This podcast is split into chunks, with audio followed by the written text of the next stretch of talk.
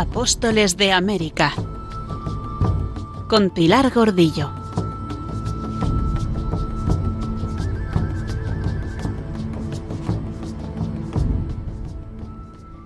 Francisco López de Gomara, en su Historia General de las Indias, escribió, La mayor cosa, después de la creación del mundo, sacando la encarnación y muerte del que lo creó, es el descubrimiento de las Indias, y así las llamaron Nuevo Mundo.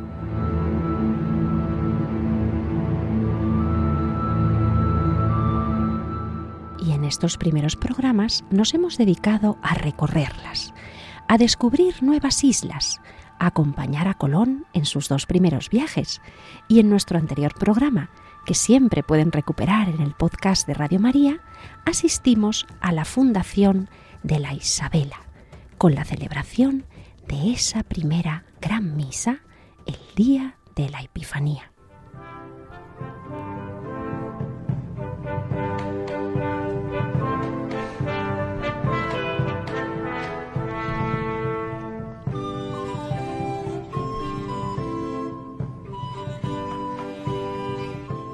La Isabela, esa primera ciudad del Nuevo Mundo, construida por los artesanos y habitada por las primeras familias de esos 1500 primeros viajeros que en el segundo viaje acompañaron a Colón en 18 barcos.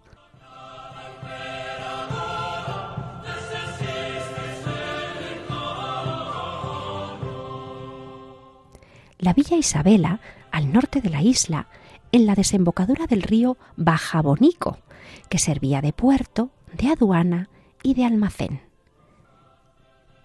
Pero ¿qué fue entonces de la Isabela? Hoy es un parque arqueológico. Se visitan sus restos, los cimientos de sus casas principales de piedra, de su fortaleza con torres y ese cementerio junto a la iglesia y poco más. Pues no tardaron en aparecer los primeros huracanes en el Caribe.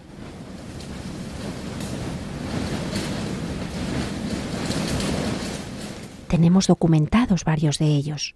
En agosto de 1495, un terrible huracán destruye, además de las chozas y casas más endebles, dos naos y tres carabelas que naufragan.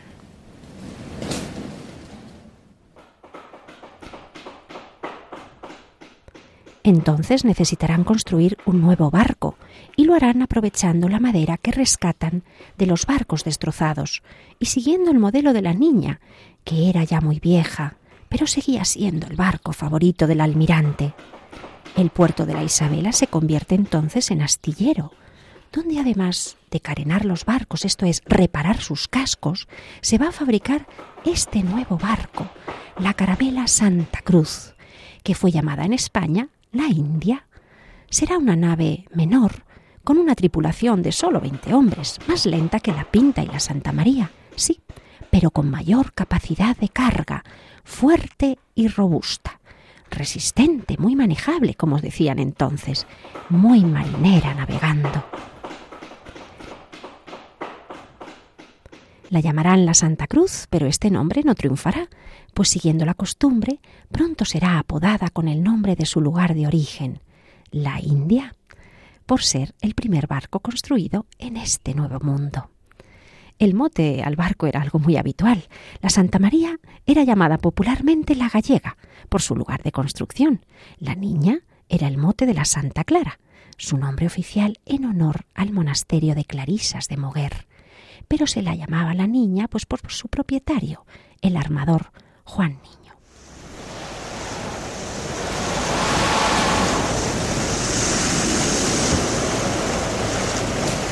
Siete años después habrá otro huracán mucho más destructor. Y esta fuerza destructiva es que era desconocida y las construcciones, con la mayoría de las casas con tejados de hoja de palma y madera, pues no soportaron el envite. Estos primeros habitantes, antes ilusionados y esperanzados, comenzaron a enfermar. El viaje había supuesto un enorme esfuerzo. La alimentación era escasa y de bajo contenido proteico. Además, parece que las investigaciones apuntan a que una piara de ocho cerdos que subieron en una de las naves en la isla de Gomera pudo causar una epidemia que provocó una enfermedad a cientos de españoles y se traspasó también a los nativos de la isla.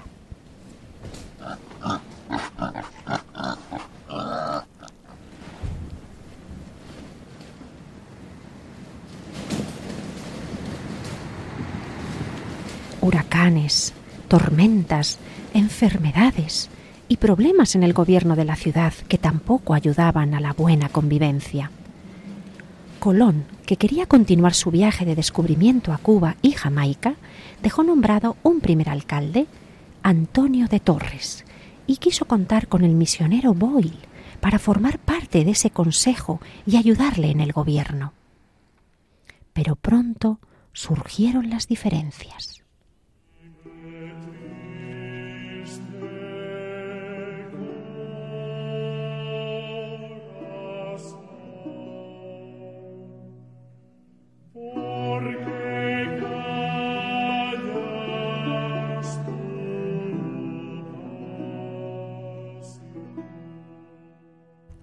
Y tras la llegada de Bartolomé Colón, hermano de don Cristóbal, volvió a chocar con el nuevo gobernador por el trato que se daba a los indios. Las acusaciones de Fray Boyle y de Pedro de Margarit eran graves. Este caballero barcelonés, Margarit, que había estado al servicio del rey Fernando el Católico y le había servido como militar en la guerra de Granada, había embarcado en este segundo viaje de Colón como jefe militar de la expedición y fue uno de los primeros en reprobar el maltrato a los indios. Colón lo había nombrado gobernador de la fortaleza de Santo Tomás, en la zona norte de la isla española. Pero seguía obligando a los habitantes de la española a trabajar duramente, a pesar de la hambruna y de las enfermedades. Y lo peor de todo era que en los almacenes permanecían acumulados gran cantidad de alimentos.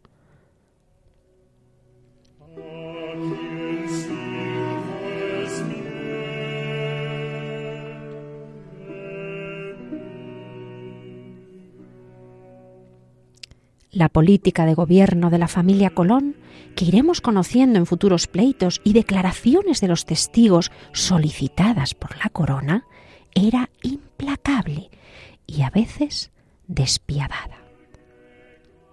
Los eclesiásticos no se quedaron callados, pensando que su inmunidad de hombres de Dios les permitiría ser más libres.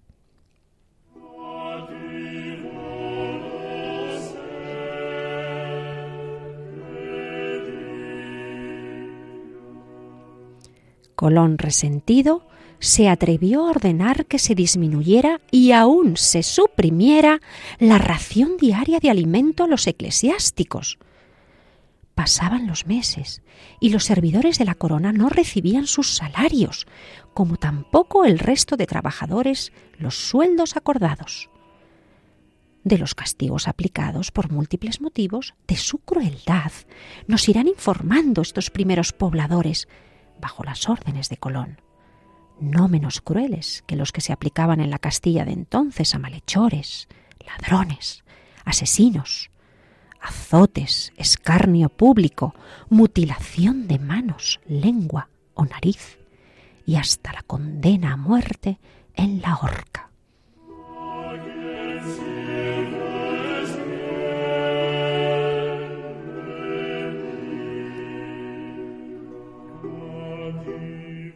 Este trato por parte del almirante, que era también, no lo olvidemos, el gobernador de la isla, los eclesiásticos no lo podían consentir y así no podían continuar. Será la primera experiencia de defensa de los indios y también de defensa de los pobladores españoles ante la política de dureza de estos gobernadores que intentarán disciplinar a una población indígena no organizada, no acostumbrada al trabajo de este cultivo extensivo, a la obediencia, a la disciplina y cumplimiento de leyes, y por tanto no acostumbrada a estos castigos ejemplares que se van a aplicar con demasiada rapidez, sin juicio previo, tanto a nativos como a españoles.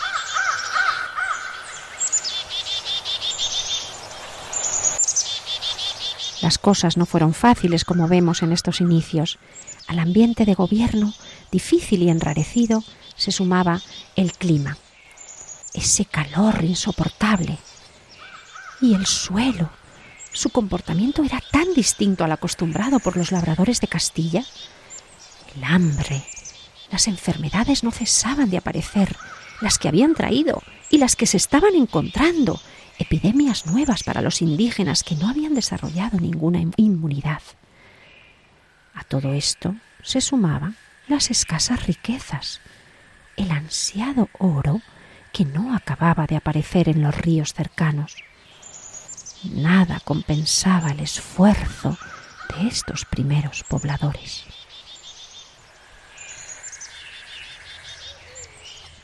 Pronto se produjo el ansiado hallazgo de oro, pero en otra parte de la isla llamada La Vega, así que la mayoría de sus habitantes emigraron allí. Por eso Bartolomé Colón fundó un nuevo asentamiento cerca, en el sur, en el sur de la isla Santo Domingo, que llegará a ser la capital de las Antillas. La Isabela, nuestra primera ciudad, sufrirá entonces el golpe definitivo. En pocos años, abandono de las familias y hacia el año 1500 solo quedará una escasa población residual.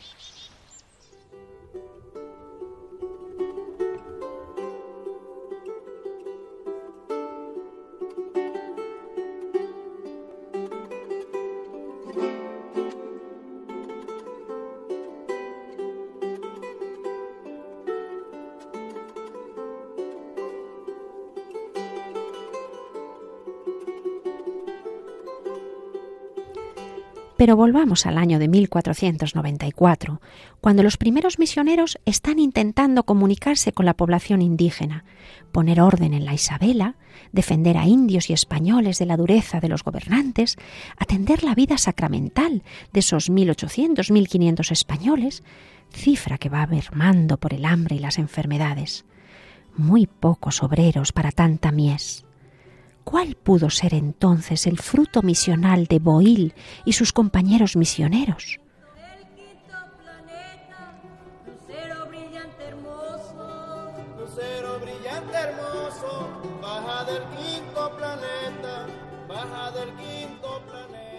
Parece que esa ansiada evangelización de los indios, ese objetivo espiritual de la misión, no llegó.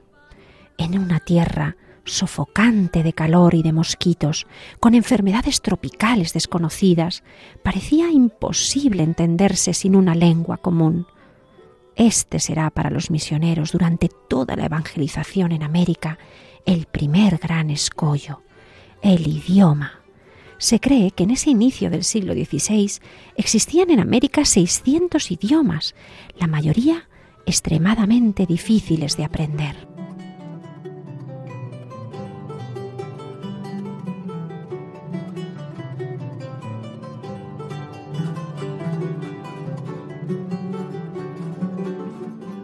Escuchamos esta jota llamada María Chuchena, compuesta por Santiago de Murcia en el siglo XVIII y que se considera un tradicional jarocho, que se canta y se baila y que nos regala, como siempre, nuestro querido Jordi Sabal y su grupo Esperion 21.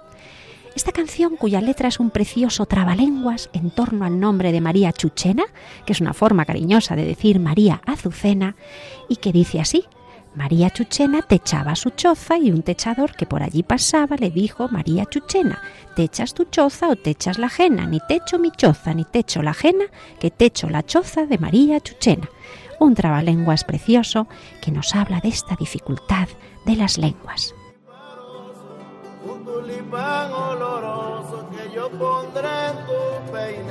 María Chuchena se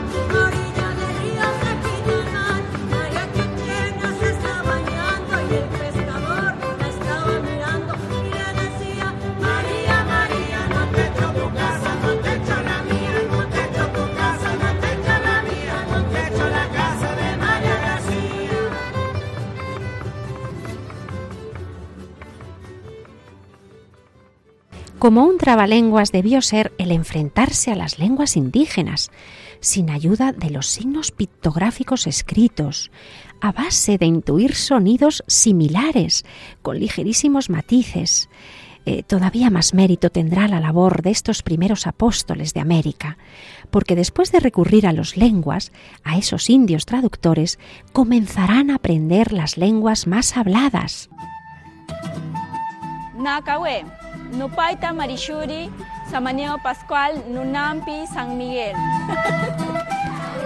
Hausermato, Nogohanariki, Heiser Suárez Mainas, Nogonohanariki, Ranenkoshi. Con enorme dificultad, con todos los esfuerzos de sus mentes y memorias, recogiendo sonidos, armando frases simples, los primeros catecismos surgieron con esa doctrina, la más básica, las primeras oraciones, los mensajes querigmáticos más simples, que Dios nuestro Señor está en el cielo, que es Señor de cielos y tierra, de todo lo criado, que Jesucristo su Hijo padeció pasión y muerte por salvar a los hombres, que resucitó y está en los cielos y habremos de ser juzgados por Él. Estas y las otras cosas, como dirán ellos, tocantes a nuestra santa fe. Pero en estos inicios los indios están lejos de poder escuchar y entender. Salen corriendo a las selvas del interior cuando no atacan a los españoles. Las relaciones con los Colón están tan deterioradas que hasta peligra el respeto a los religiosos. Boyle y algunos de sus compañeros consideran que no tiene sentido permanecer en esas condiciones, que han de abandonar la misión antes de tiempo, o quizá deciden que su misión principal es volver a España cuanto antes para contar la verdad a los reyes y dar la voz de alarma en la corte. Por unas razones o por otras, o por todas ellas, aprovechando que Colón se encuentra en Cuba, su hermano Bartolomé acaba de llegar recientemente con tres carabelas, Margarit decide tomar estos barcos y regresar a España. Traerá a Fray Boyle y a ocho de sus compañeros religiosos. Estamos a finales de noviembre de 1494, casi un año después de su llegada, y contra todo pronóstico contemplamos esta nueva expedición de barcos improvisada, regresando a España con un mensaje demoledor para la reina. La misión en las Indias es imposible. Fray Boyle, además, viene enfermo y abatido.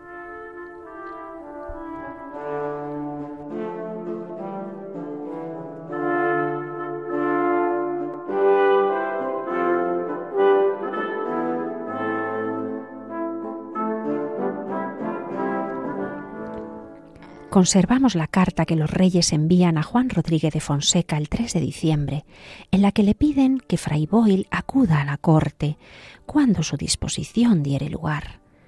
Los reyes no le van a considerar en menos, sino que van a comprender las, las circunstancias y van a empezar a encenderse las alarmas sobre los Colón y la situación allende los mares.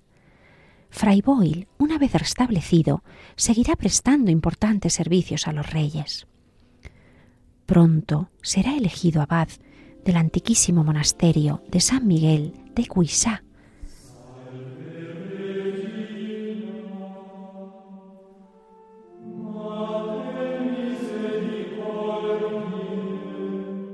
Monasterio que estaba en el condado de Rosellón. Allí será el artífice de la restauración espiritual y material de este monasterio. Estará con mucho acierto y reconocimiento y con mucha paz hasta el año en que murió, 1520.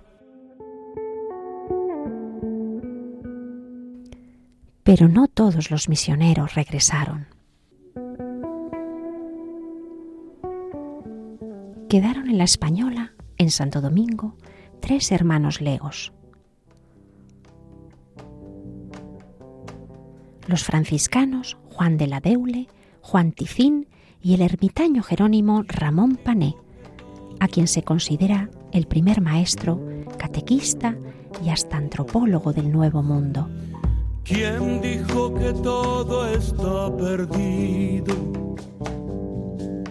Yo vengo a ofrecer mi corazón. Tanta sangre que se llevó el río. Yo vengo a ofrecer mi corazón.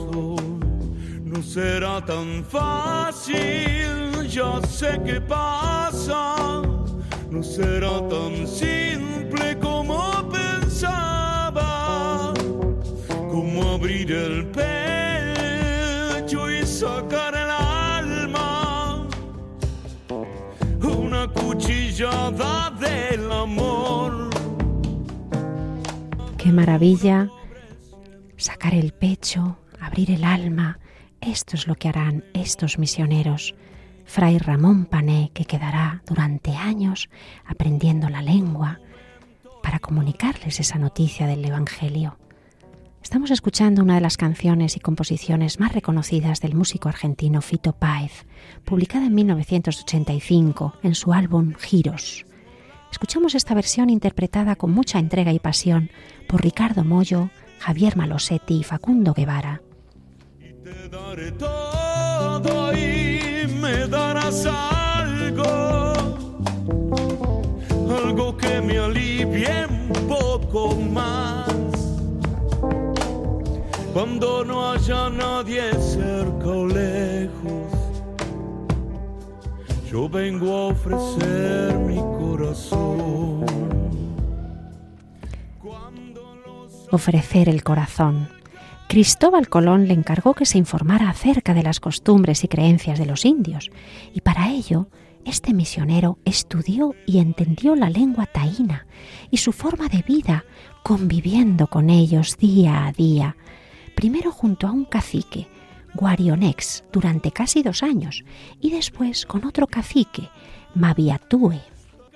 Y porque mucho amó a los indígenas, aprendió esta lengua, sus costumbres, su forma de vida, sus creencias mitológicas, sus miedos a las enfermedades y, cómo no, a la muerte.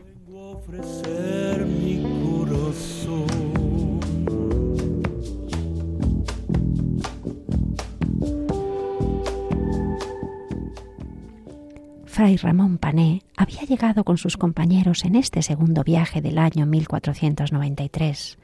Nos acordamos bien, y como los demás frailes, fue testigo el 28 de noviembre de la escena dantesca de los españoles muertos y descarnados en el fuerte de Navidad.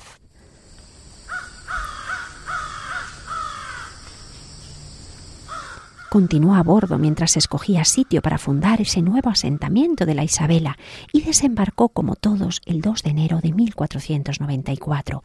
Pero no se quedó allí, sino que se recluyó en el fuerte de la Concepción, después en el de la Magdalena, que era una fortaleza que había hecho construir Colón en otra parte de la isla. Allí sufrieron un nuevo asedio de Caunobao, el cacique principal de esos indios caribes, el que había matado a los 39 españoles del fuerte de Navidad.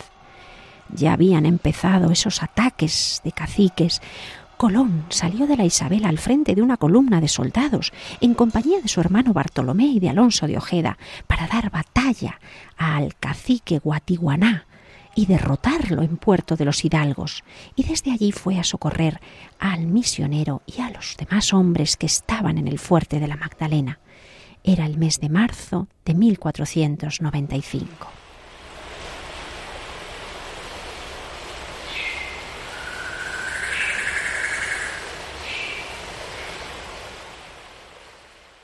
Y yo, fray Ramón, pobre ermitaño, me quedé y fui a la Magdalena, una fortaleza que hizo construir don Cristóbal Colón, almirante, virrey y gobernador de las islas y de la tierra firme de las Indias, por mandato del rey don Fernando y de la reina doña Isabel, nuestros señores.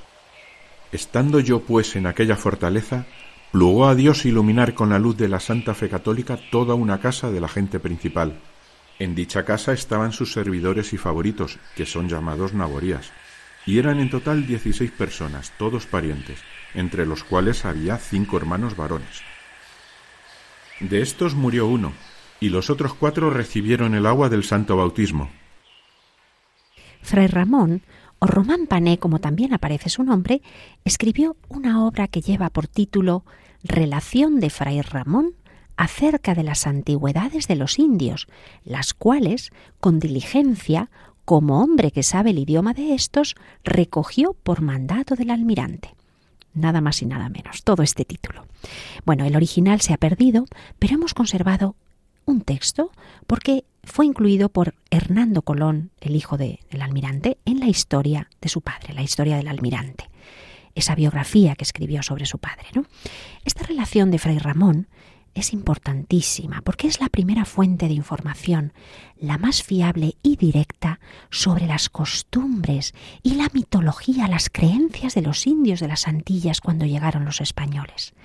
Y de ella extraeremos testimonios de primera mano de Fray Ramón, de su encuentro con los indios y con su misión, también sus primeros frutos y también sus cruces y hasta la persecución.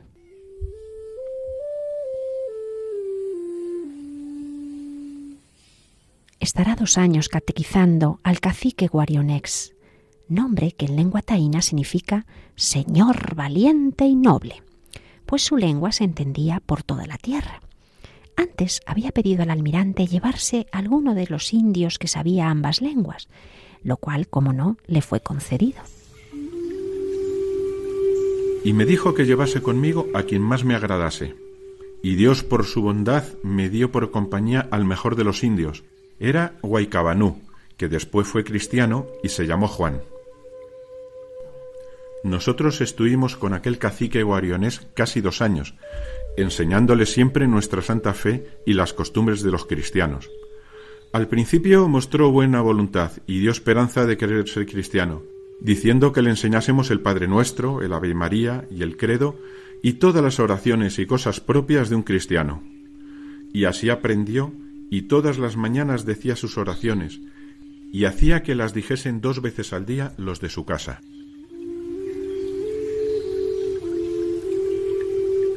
Pero después parece ser que abandonó su buen propósito, por culpa de otros caciques principales que le reprendían porque deseaba obedecer la ley de los cristianos. Y le decían que los cristianos eran malvados porque se habían apoderado de sus tierras por la fuerza. Por eso le aconsejaban que se concertasen y conjurasen para matarlos. Este será el escollo principal de la evangelización entre los príncipes indígenas y las llamadas gentes principales. Creer en la bondad de una doctrina que traen unas gentes que parecen superiores en conocimientos, que algunos creen que han venido del cielo, que son semidioses y que pronto han organizado el territorio tomando y repartiendo las tierras y dirigiendo el trabajo de los indios, antes libres de trabajar, pescando, recolectando, pero ahora organizados, cultivando la dura tierra poco fértil, defendidas sus vidas, sí, de los ataques de otros indios caníbales, pero a la vez expuestas a nuevos ataques que esas primeras rebeliones de los indios están provocando. Fray Ramón, viendo que este cacique Guarionex se apartaba de su buen propósito y dejaba lo que le había enseñado, resolvió marcharse a donde mejor fruto pudiera obtener, enseñando a los indios y adoctrinándolos en las cosas de la Santa Fe.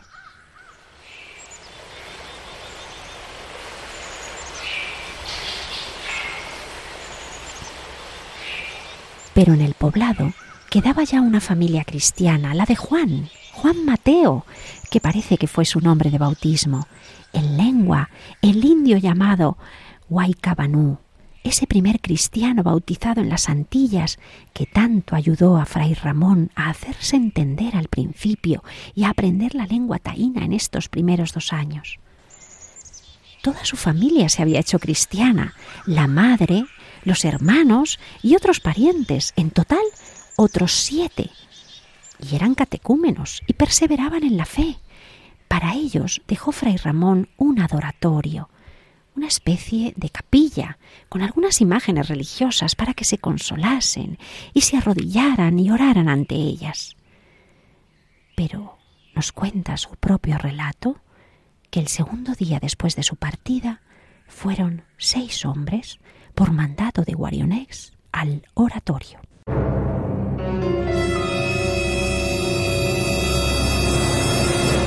Los seis criados encontraron a los seis muchachos que custodiaban el oratorio, temiendo lo que después sucedió.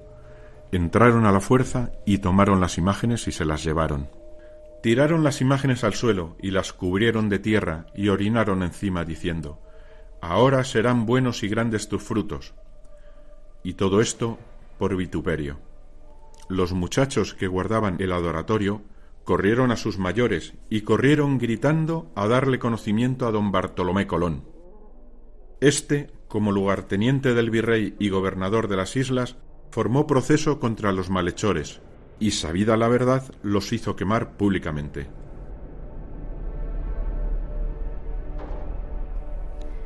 Parece que el cacique, temeroso, manda desenterrar las imágenes y hacerlas pedazos. Pero cuando días después el señor de aquel campo fue a sacar los ajes, unas raíces semejantes a nabos y a rábanos, encontró que esos ajes tenían forma de cruz.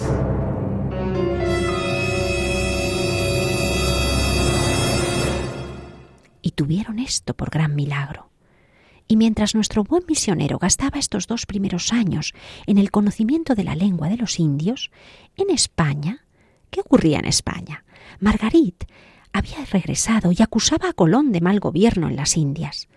También expresó en la corte su convencimiento de que los indios eran potencialmente buenos cristianos y súbditos de los reyes, por lo que no debían ser esclavizados. ¿Es que estaban siendo esclavizados los indios? ¿Qué noticias tenemos de este tema tan crucial?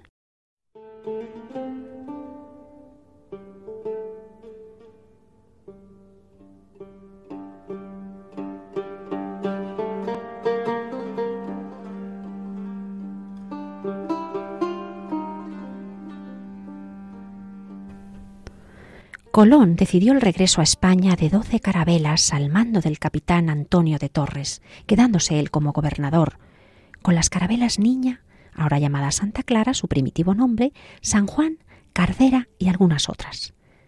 Antonio de Torres había sido, en el segundo viaje de Colón a América, el capitán de la nao Mari Galante y en la primera villa de la Isabela, su mismo alcalde.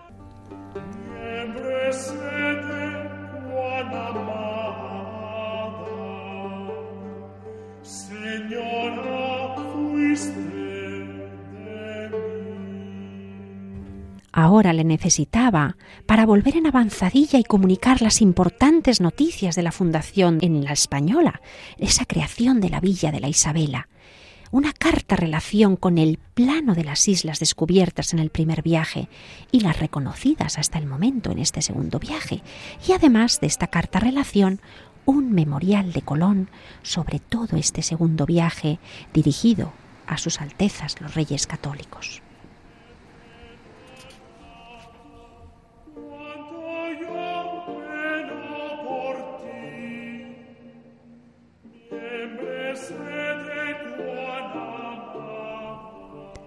Torres llegó a Cádiz en marzo de 1494 y tuvo audiencia con los reyes en Medina del Campo en abril.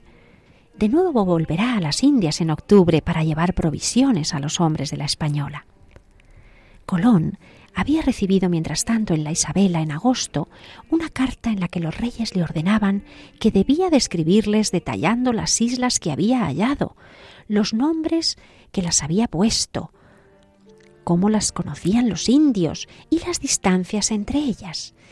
Tardó todavía unos meses en responder a todo lo que los reyes querían saber, diciendo textualmente, todas estas islas que ahora se han fallado, envío por pintura con las otras del año pasado. Con él verán vuestras altezas la tierra de España y África, y enfrente de ellas todas las islas halladas y descubiertas, este viaje y el otro.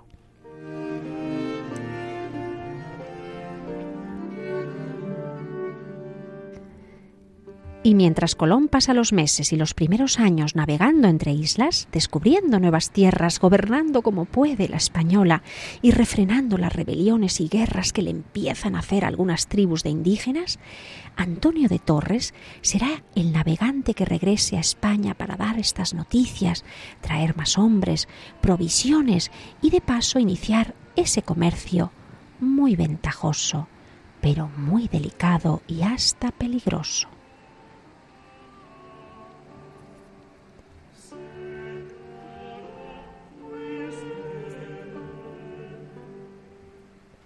Y es que en febrero de 1495 volverá a España, pero esta vez con un barco cargado de esclavos indios enviados por Colón para intentar hacer rentable el negocio de las nuevas tierras descubiertas que no manaban tanto oro ni tantas especies.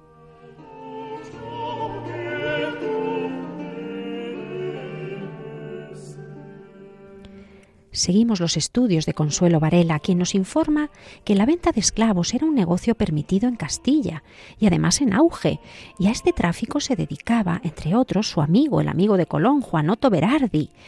Los hombres podían hacerse esclavos en justa guerra, como castigo a su participación en batalla como enemigos no rendidos, sino rebeldes hasta el final y finalmente capturados, pero nunca esclavizar a hombres libres por la fuerza.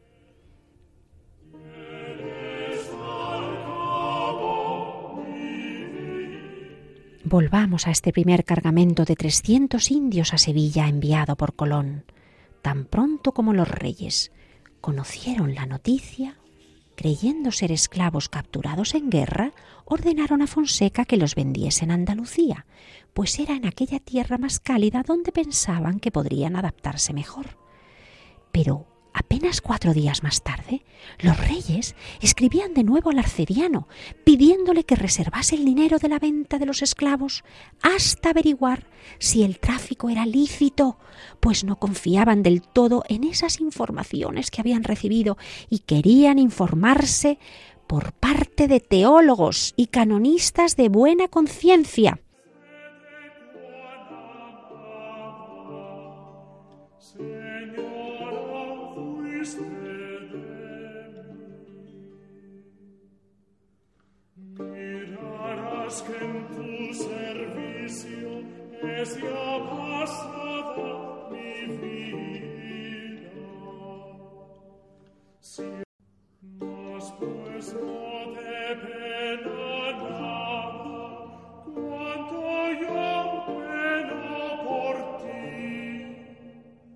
El almirante vio peligrar el gran negocio y pidió que se le entregase el tanto por ciento que le correspondía. Escribió a los reyes una larga carta en la Vega de Maguana, en la isla la Española, el 14 de octubre, intentando convencer a los reyes de que aquellos indios podían y debían ser vendidos como esclavos, porque no eran cristianos y por eso se podían vender que no debían preocuparse por el frío, que no les iba a sentar mal, porque también en su isla las heladas eran frecuentes, madre mía, así que podían ser vendidos en cualquier lugar de la península, que no hubiera límites. Que las mujeres que enviaban no parecía que estuviesen bien dotadas para ser esclavas domésticas, pero sí para labores artesanales, como tejer el algodón. Todo esto ponía en la carta el señor almirante. Y los hombres que enviaba para esclavos eran tan habilidosos que si incluso se les podía dedicar a las letras. Y curiosa, una advertencia final. No convenía darles mucho de comer, pues en su isla comían muy poco. Y palabras textuales de don Cristóbal. Si se hartan, se enfermarán.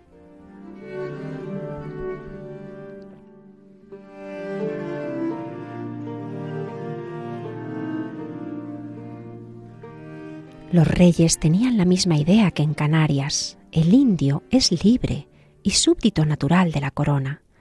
Pero los naturales que vinieron en las carabelas se vendieron en Andalucía por una real cédula y al año siguiente se ordenó a Fonseca vender algunos indios a Juan de Lezcano para fornecer ciertas galeras que traen nuestros servicios.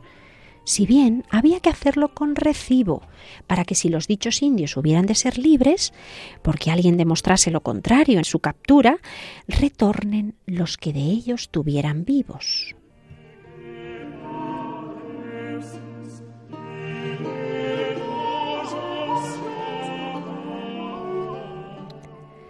La Junta de Letrados dictaminó en contra de la venta y la concesión fue revocada desde Sevilla, que se pongan en libertad y se restituyan a los países de su naturaleza. No se les consideró finalmente prisioneros infieles tomados en guerra justa y por tanto no se les pudo esclavizar. La cuestión no era que tuvieran dudas sobre la licitud del cautiverio en general, sino aquel grupo concreto que al parecer no había sido lícitamente capturado. La reina será especialmente sensible a este tema de la esclavitud de los indios, que repetimos, era lícito, pero solo en casos muy concretos.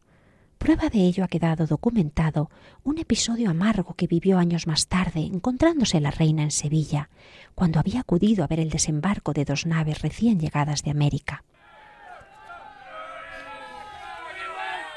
Los barcos llegaron abarrotados de indios Doña Isabel quedó impactada al ver la escena y mostró su indignación al saber que Colón había regalado un esclavo indio a cada uno de los que regresaron a España en los cinco navíos. La reina exclamó muy airada ¿Qué poder mío tiene el almirante para dar a nadie mis vasallos?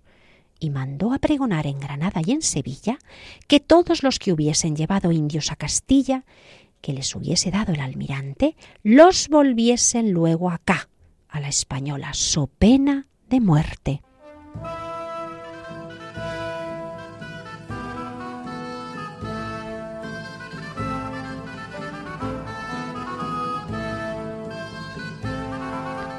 La Real Provisión no se hará esperar y el 20 de junio de 1500 vamos a ser testigos del primer decreto que Isabel dictamine en la ciudad de Sevilla en el que va a prohibir la esclavitud y va a considerar a los indígenas súbditos de la corona. A partir de entonces, todas las leyes promulgadas por los reyes incluirán esta cláusula – aunque se mantendrán tres casos en los que la esclavitud estará permitida y justificada, como hemos dicho, que sean prisioneros de guerra, que ya fuesen esclavos de otra tribu o que sean antropófagos.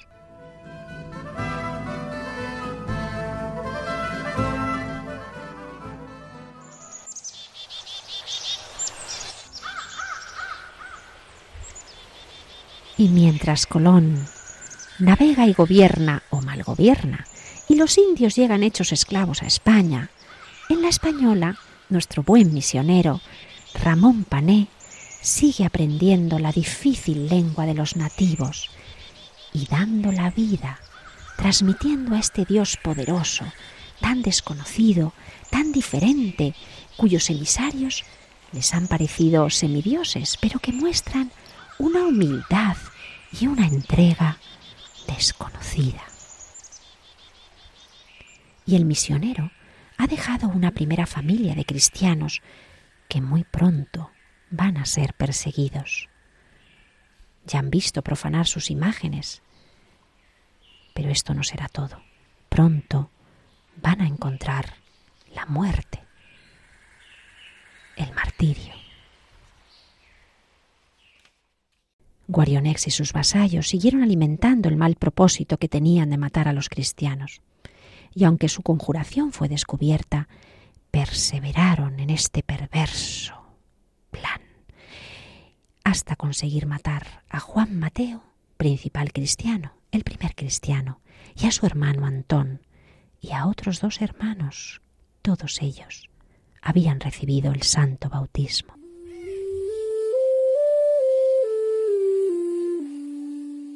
Juan y sus hermanos creo que murieron mártires, por lo que en su muerte y constancia se vio. El primero que recibió la muerte y el agua del santo bautismo fue un indio llamado Huaycabanú, que después tuvo el nombre de Juan. Este fue el primer cristiano que padeció muerte cruel, y tengo cierto que tuvo muerte de mártir, porque he sabido por algunos que estuvieron presentes a su muerte que decía, Dios naboría daca, Dios naboría daca, que quiere decir, yo soy siervo de Dios. Y así murió su hermano Antón, y con él otro diciendo lo mismo que él. Los de esta casa y gente todos estuvieron en mi compañía para hacer cuanto me agradaba. Los que quedaron vivos y todavía viven hoy son cristianos, y ahora hay muchos más cristianos por la gracia de Dios.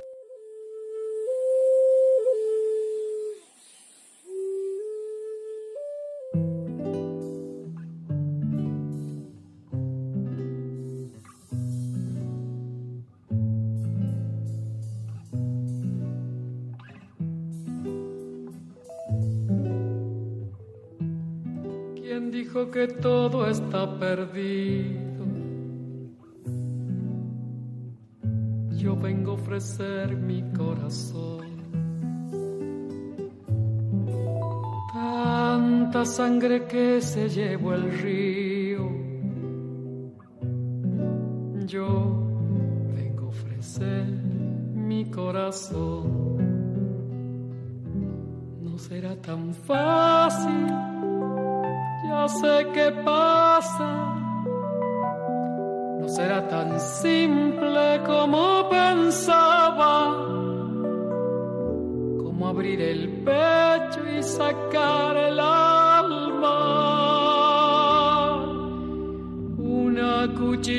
De amor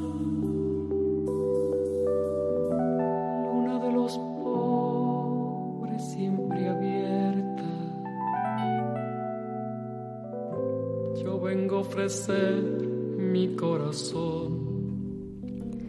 Primeros mártires, primera sangre vertida por Jesucristo en el nuevo mundo. Yo soy siervo de Dios, Dios naboría de acá. Qué hermoso oír el nombre de Dios junto a las palabras en lengua taína. Toda una profesión de fe. ¿Cómo no estaría de enamorado de Jesucristo este primer cristiano Juan Mateo? ¿Cómo no estaría de impactado por su Evangelio, de convencido de ser querido, cuando con tanta valentía gritaba su fidelidad a Dios en medio de esta muerte cruel que a cualquier otro hubiera aterrado y acobardado? Un poco más. Cuando no haya nadie cerca o lejos, yo vengo a ofrecer mi corazón. Ofrecieron su corazón, como bien dice este tema interpretado por la gran cantante indigenista Mercedes Sosa, la voz de América. No todo estaba perdido. Ellos permanecieron en la misión, ofrecieron sus vidas, su fe, su sangre, y esto fue la semilla para que el cristianismo prendiese. Hablo de nuestra casa, de cambiarla por cambiar no más. Dijo que todo está perdido? Yo vengo a ofrecer mi corazón. Apenas cuatro años después de su llegada, nuestro querido misionero ya ha conseguido que haya muchos más cristianos por la gracia de Dios y seremos testigos del crecimiento de esta gran familia. Pero eso será en los próximos programas, queridos amigos. Recibiremos con mucho gusto sus mensajes en el correo apóstoles y esperamos que nos acompañen en una nueva travesía al lado de nuestros queridos apóstoles de América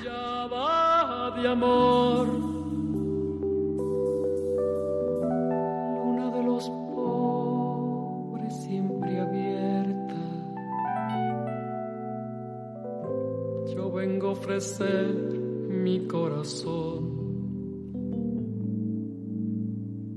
Como un documento inalterable. Yo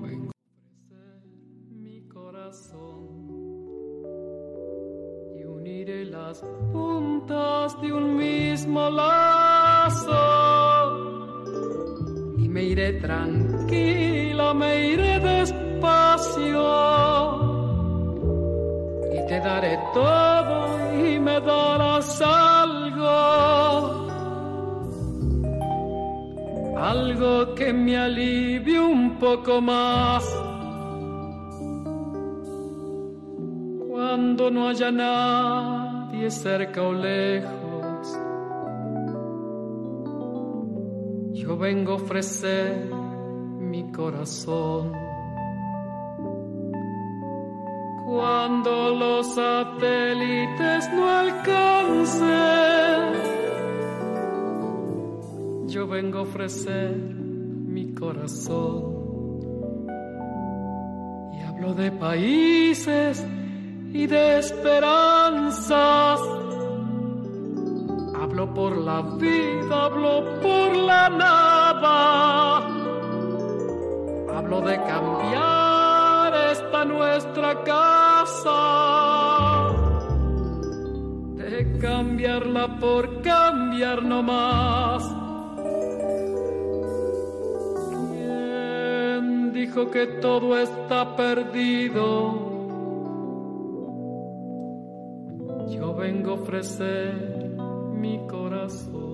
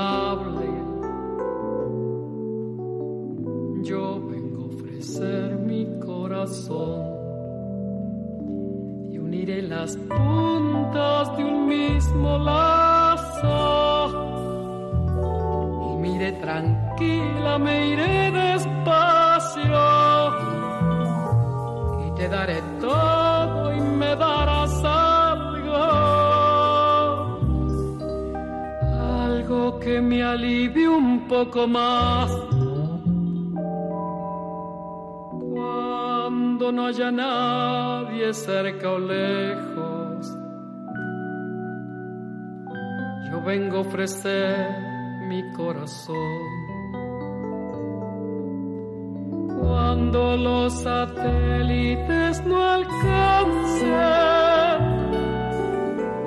yo vengo a ofrecer mi corazón.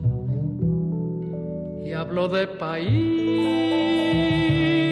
y de esperanza. Hablo por la vida, hablo por la nada. De cambiar esta nuestra casa. De cambiarla por cambiar no más. ¿Quién dijo que todo está perdido? Yo vengo a ofrecer